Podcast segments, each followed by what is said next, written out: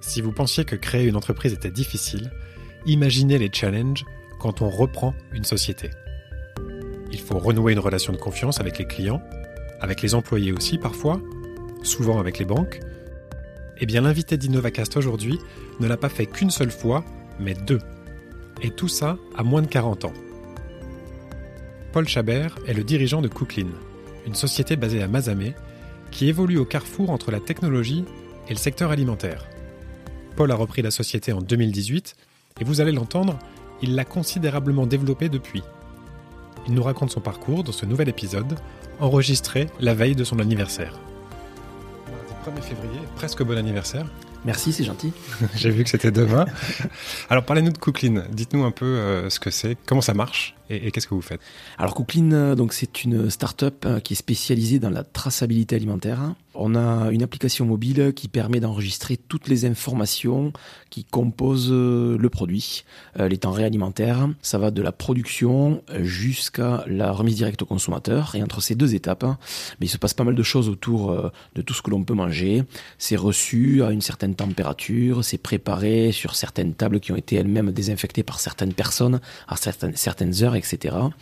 Et donc, euh, par conséquent, toutes ces informations-là doivent être enregistrées puisqu'il y a une réglementation européenne qui s'appelle le paquet hygiène, mhm. qui existe depuis 2005 et qui impose à tous les acteurs de la filière de devoir intégrer ces informations euh, au sein d'un recueil. Voilà. Et nous, euh, vu le contexte, nous avons décidé de digitaliser le process.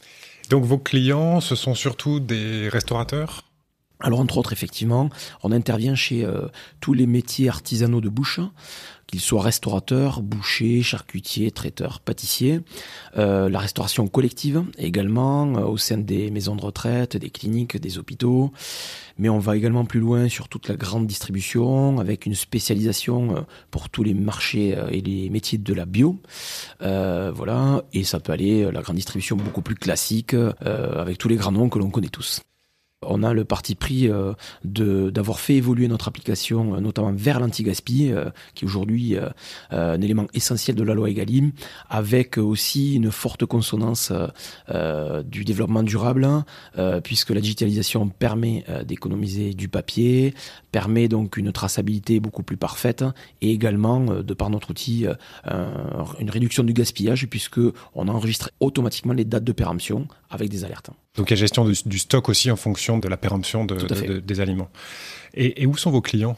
Alors basés sur euh, toute la France, quelques-uns en Outre-mer également. Et beaucoup plus récemment, depuis maintenant 3-4 mois, euh, on a ouvert une filiale en Suisse. Donc euh, nous attaquons le marché helvète. Super, ok. Développement international. Exactement. Alors, depuis combien de temps est-ce que vous avez lancé Cooklin Alors, Cooklin, euh, à la base de l'histoire, c'est euh, l'émanation de trois jeunes start-upers montpelliérains euh, qui ont eu cette idée de digitaliser tout ce process du plan de maîtrise sanitaire, qui ont eu, comme toute start-up qui se respecte, des réussites et puis des, un peu de travail d'un point de vue financier pour faire rentrer certains investisseurs. Il se fait que j'ai eu l'opportunité en 2018 de reprendre cette activité qui était naissante et euh, j'ai aujourd'hui donc les, trois start de départ toujours dans l'équipe, avec qui donc ça se passe très bien et euh, qui font partie de l'aventure euh, et qui aident grandement à la croissance de Cooklin. Parlez-nous un peu de votre parcours avant ça. Vous étiez déjà dans le milieu de l'alimentaire? Alors euh, effectivement, j'étais euh, également déjà dans le métier un petit peu de la réglementation euh, alimentaire. Donc si je fais un petit un petit comeback, ben, malheureusement ou heureusement, 20 ans en arrière hein, maintenant. Donc au sorti de mes études, après un DUT technique de commercialisation, je souhaitais vivement reprendre ou créer ma propre entreprise. et c'était au détour d'une conversation que mon père a eu avec son expert comptable, euh, qui lui a proposé euh, une affaire qui s'appelait euh, à l'époque l'anagramme, qui était un laboratoire d'analyse en hygiène alimentaire et contrôle environnemental, naissant également, également en difficulté financière. Et j'ai eu un petit peu le pari fou et l'inconscience, la fougue de la jeunesse de, de reprendre cette activité. Donc ça a été ma première expérience entrepreneuriale. Donc directement au sortir des études, Oui. première expérience. Et Cooklin, c'est la deuxième expérience entrepreneuriale? Alors, euh, de reprise, oui, mais j'ai créé d'autres activités entre-temps, euh, voilà, puisque je, je, je suis un petit peu un épicurien dans l'entreprise et j'aime bien euh, regarder euh, ce qui se passe à droite à gauche. Donc, effectivement, je m'intéresse un petit peu à d'autres sujets également. D'ac- D'accord, donc serial entrepreneur et serial repreneur aussi, on pourrait dire. Parlez-nous un peu de la différence justement. Quand on reprend une société ou quand on la crée de toutes pièces, quelles sont les, les- différences de challenge auxquelles on fait face? Alors, je pense que la, reprise, euh, les plus grosses difficultés qui sont aussi des atouts, ben, c'est d'avoir déjà un acquis. Alors cet acquis peut être positif et ou euh, négatif, euh, euh, puisqu'en fait, en général, quand on reprend une activité, c'est qu'il y a tout qui ne fonctionne pas correctement. Donc l'idée, c'est d'essayer de continuer à construire sans tout déconstruire. Donc c'est d'avoir une analyse relativement euh, pertinente pour garder le bon et, et éviter de conserver le mauvais. Et en revanche, la création, l'avantage c'est de partir d'une page blanche, mais qui dit page blanche, c'est qu'on part complètement de zéro. Donc il faut vraiment tout créer, ce qui veut dire que euh, en très peu de temps, euh, il faut être extrêmement polyvalent intellectuellement euh, et euh, par- partir du marketing au commerce, à la fabrication d'un produit, qu'il soit de service d'ailleurs ou, ou matériel, etc.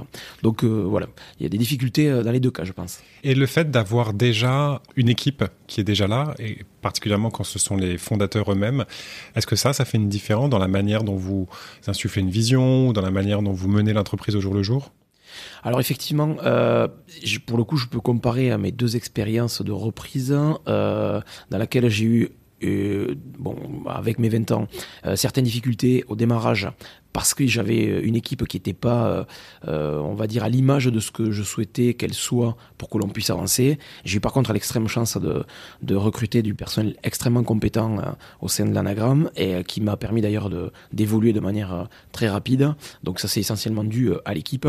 Et j'ai eu la chance euh, dans ma deuxième aventure d'avoir euh, euh, trois, les trois start de départ euh, qui avaient des bases solides. Euh, et en fait on est très complémentaires hein, sur notre activité. Donc c'est vrai que c'est deux euh, expériences complètement différentes euh, et deux approches aussi euh, peut-être qui dans le temps sont différentes de par la notion de maturité que je n'avais peut-être pas à 20 ans et que j'ai un petit peu plus aujourd'hui. Qu'est-ce que vous avez appris justement de différent, ou qu'est-ce que vous avez fait différemment à la deuxième reprise par rapport à la première fois que vous avez repris l'entreprise? Alors je pense qu'il y a une, une analyse déjà, euh, encore une fois de par l'expérience, qui a été euh, un petit peu plus facile, hein, euh, puisque je partais avec des acquis, et donc ça m'a permis en fait de dupliquer un modèle qui fonctionnait déjà sur ma première expérience, hein, sur la deuxième, euh, donc d'éviter peut-être de faire des erreurs euh, que j'ai dû commettre euh, lors de la première fois, même si on en commet encore toujours. hein. Euh, mais ça m'a permis de peut-être rectifier le tir plus rapidement. Euh, et donc euh, d'accélérer euh, d'autant plus euh, la croissance sur euh, Cooklin.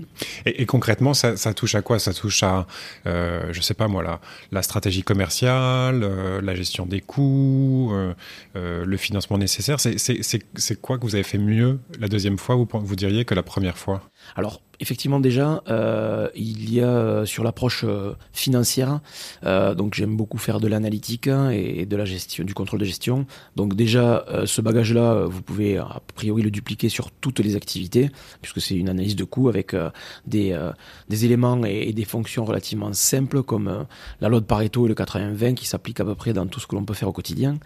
Ensuite, il y a également une expérience humaine en termes de management, où euh, avec une approche peut-être beaucoup plus conciliante, et j'attache beaucoup de d'importance au management et à la relation humaine au sein de l'entreprise. Et L'idée euh, euh, que je me fais de l'entreprise et que j'essaie de d'insuffler au quotidien, c'est de créer un lieu de vie dans lequel chacun évolue à son aise et de manière positive. Euh, L'idée, c'est c'est certainement pas que lorsqu'on se lève le matin, ce soit une contrainte d'aller au bureau. Et si ça doit le devenir, euh, il faut arriver à se poser les bonnes questions euh, pour pouvoir euh, réorienter sa vie professionnelle. Quoi. Enfin, Mhm. en tout cas, c'est c'est un parti pris. Donc, effectivement, en termes de management, je pense que ça a contribué. Et vous, du coup, au, jour le jour, comment est-ce que vous aidez vos collaborateurs à avoir cette motivation? Comment vous créez cet environnement? Déjà, c'est la première des choses, c'est de mon côté d'essayer d'être euh, positif au quotidien et d'insuffler cette énergie euh, euh, tous les matins, d'avoir une relation relativement proche avec eux tout en restant chacun à sa place, mais Je pense qu'il euh, y a une remise en question qui est euh, quasi euh, quotidienne, en tout cas très régulière de ma part, pour savoir qu'est-ce qui n'a pas fonctionné, pourquoi, avant d'incriminer qui que ce soit. voilà, puisqu'en fait aujourd'hui, j'estime qu'une entreprise c'est comme un gros bateau avec un capitaine, et qu'à un moment donné, si on donne une mauvaise direction, ben, inévitablement, il est possible que on aborde mal les côtes. Alors, ce, gros bateau, euh, comment est-ce qu'il a navigué la tempête des deux dernières années avec le Covid? Vous êtes dans les métiers de bouche, vous en parlez, on en parlait en commençant. La restauration, surtout, qui a été beaucoup touchée par euh, la crise sanitaire.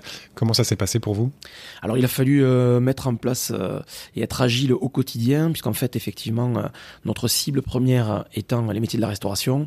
en mars 2020, on a réorienté complètement notre activité sur la grande distribution, ce qui nous a permis, en fait, de continuer à avoir une croissance soutenue pendant ces deux ans, euh, de développer euh, deux autres applications euh, parallèlement, enfin une qui est aujourd'hui opérationnelle sur le contrôle automatique de température avec un suivi par des notifications d'alerte de l'ensemble de nos clients.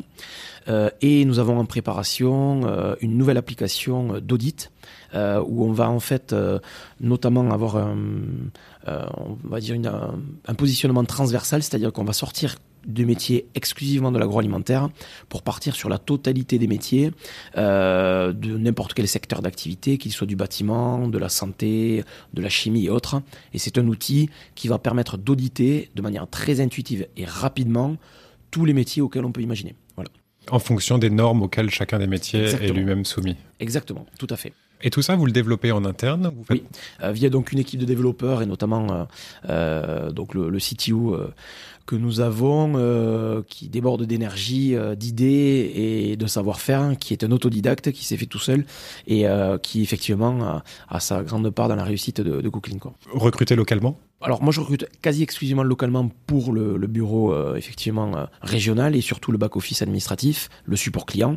par contre j'ai des antennes partout en France pour pouvoir conserver de la proximité avec nos clients finaux, puisque l'idée et le créneau que l'on a pris c'est du de la qualité, euh, du service. Et donc pour cela, il faut être proche de nos clients. Euh, voilà. Donc que ce soit à Paris, euh, à Lyon, à Bordeaux, à Nantes, à Toulouse, etc. Et là, dans le cadre du développement sur de nouveaux secteurs d'activité, vous parliez du bâtiment et d'autres, euh, c'est aussi de nouvelles équipes qui vont vous rejoindre? Alors effectivement, il y aura des recrutements très certainement euh, sur les mois, voire euh, les années à venir. Dans un premier temps, les personnes qui sont en place sur le terrain vont continuer à, à, les commercialiser, donc ces nouveaux produits, notamment Audit Expert et Cook Alert. D'accord. Bon, et alors qu'est-ce qu'on peut vous souhaiter? Un super développement sur tous ces secteurs, une réussite en Suisse aussi? Oui, bien sûr, bien sûr, bien sûr. Bah, écoutez, on va essayer de, continuer à, croître euh, de manière euh, significative sur les années à venir, de partir à l'export, puisque c'est euh, effectivement un des, éléments auxquels je crois beaucoup, de diversification, notamment par rapport à, à la crise que l'on a pu connaître, à la chance que j'ai d'avoir un métier dans la digitalisation qui permette assez facilement, comme on dit dans le métier, de scaler l'outil voilà, et que ce soit euh, sur tous les pays francophones, mais également euh, autres, puisque on a euh, aujourd'hui notre outil qui est traduit en, 12 langues, donc ça facilite effectivement les approches dans les différents pays. Bien sûr. Eh ben, bon développement. Merci Paul Chabert, à bientôt. Merci Nicolas, au revoir. Merci d'avoir suivi cet épisode d'InnovaCast, le podcast dédié à l'innovation proposé par Castres Mazamet Technopole. Si vous voulez en savoir plus sur Cooklin, rendez-vous sur son site internet cooklin.fr. Le lien est également en descriptif de cet épisode. Et si l'épisode vous a plu, n'hésitez pas à le partager autour de vous et à vous abonner sur votre plateforme de podcast habituelle. Vous pouvez aussi retrouver toutes les infos concernant la Technopole sur son site internet castre-mazamet-technopole.fr. À bientôt!